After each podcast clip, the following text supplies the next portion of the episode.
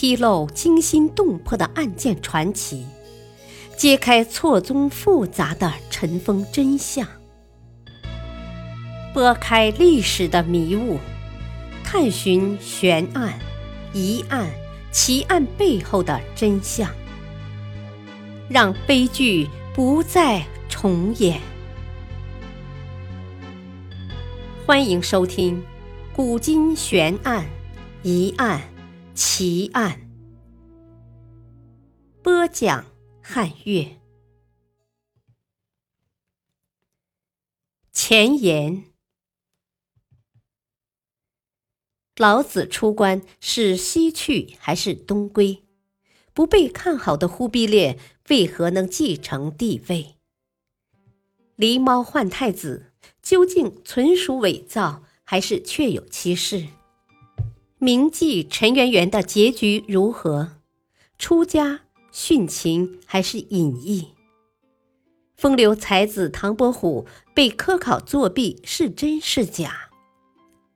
朱元璋大兴文字狱，无声的文字为什么会这样被撒上血腥色彩？苏东坡在金山寺曾遭遇过 UFO 吗？难道在窦绾墓中挖掘出的长信灯，在设计之中就加入了环保意识？这些曲折离奇的悬案，迷雾重重的疑案，案中有案的奇案，一桩桩，一件件。至今还遁迹在没有尽头的黑暗之中，像磁石一样吸引着人们猎奇的目光，并引导着人们不断去探究、去追寻。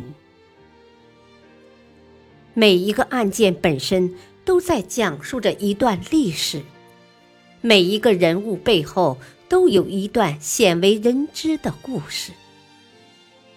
随着时光的变迁，在岁月长河的冲刷之下，那些曾经的人和物的故事渐渐变得模糊不清，再也没有人能够了解当时的真相，再也无人能够诉说其中的曲折，给我们留下了无数难以明晰的历史谜题。历史发生了什么？历史隐藏了什么？虽然后人一直在不停的研究探索，但由于种种原因，许多历史之谜至今仍然众说纷纭，莫衷一是。有许多真相因为年代久远，相关人证物证被岁月所尘封，使得史料缺失，许多细节被覆灭。有的因为当局者出于某种政治需要。个人喜好、偏见等自身利益的考虑，刻意隐瞒，而有所保留、有所舍弃，甚至进行了篡改，而逐渐隐藏了其真实的身影。有的是因为受人类当前的认知能力和科技水平所限，而不能完全得到合理的解释等等。这些现实问题，使得许多历史细节难以展现出完整的真实面貌。久而久之，容易让人们形成一定的认识误区。人们经常以个人的判断对一些事件进行厚此薄彼的陈述或判断，事件细节不断的被加入人工的修饰，或进行随意拼接、删改。甚至以讹传讹，最后形成偏见，可能跟事实真相大相径庭。几千年的时光中，有多少谜团在历史的尘埃下沉睡，等待着有人能够让他们重见光明，告诉后世的人们曾经发生的最真实的故事，拨开历史的迷雾。故事就是生动的、深刻的，揭开故事的真相，人物就是鲜活的、近距离的。朝堂、后宫因设计最高权力的争夺，使得众多历史事件因被掩埋了真相而变得众说纷纭。奸臣名将的离奇故事因后人的褒贬而多有附会，历史的真实也难以还原。而名妓、绝色红颜在他们生存的朝代就是传奇女子，生前死后流传千年仍是传奇。